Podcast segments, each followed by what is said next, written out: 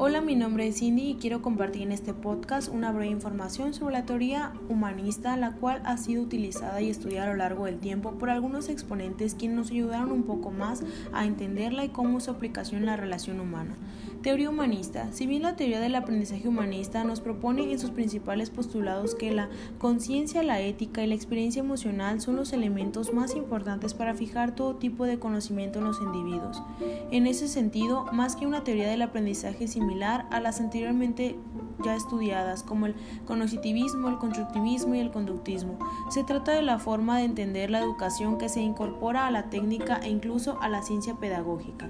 El pensamiento humanista, iluminado por las artes, la historia y la filosofía de los siglos anteriores, propone la formación de niños y adolescentes con amplitud de criterio, tolerancia, valores espirituales y respeto por los demás. La teoría humanista propone un aprendizaje significativo y vivencial y lo define como un proceso que modifica la percepción que los individuos tienen de la realidad y deriva de la reorganización del yo. Para hacer posible este tipo de aprendizaje, el estudiante debe tener libertad de acción para alcanzar confianza en sí mismo. Por lo tanto, debe poder escoger un plan de estudios, realizar actividades elegidas por él mismo y determinar sus calificaciones de acuerdo a los logros personales. Se busca que el estudiante descubra libremente sus objetivos, sus necesidades, sus sentimientos y sus ideas. Y el enfoque educativo humanista defiende una educación orientada a la autorregulización, la libertad, la creatividad, la adaptación personal. Si bien una educación que tenga en cuenta las dimensiones personales e individuales y que así facilite la formación integral del alumno.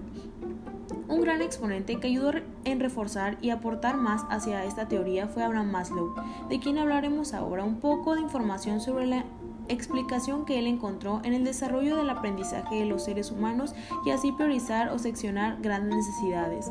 Como también podemos destacar algunos otros importantes exponentes como lo son Arbor, Carl Roger, RMI y Viktor Frank, cuyos de, aportes enriquecieron no solo a la psicología, sino también a la pedagogía.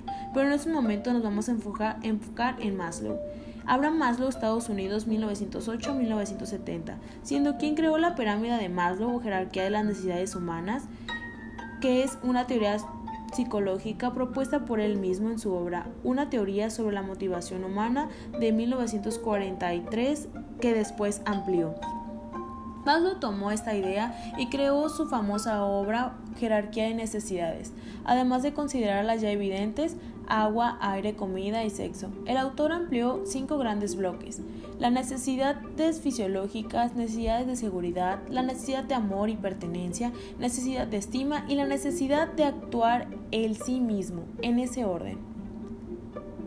Entonces, él tuvo un gran interés por las personas humanamente excepcionales, lo que lo llevó a una visión del hombre que muestra lo que puede llegar a ser y lo que se puede frustrar.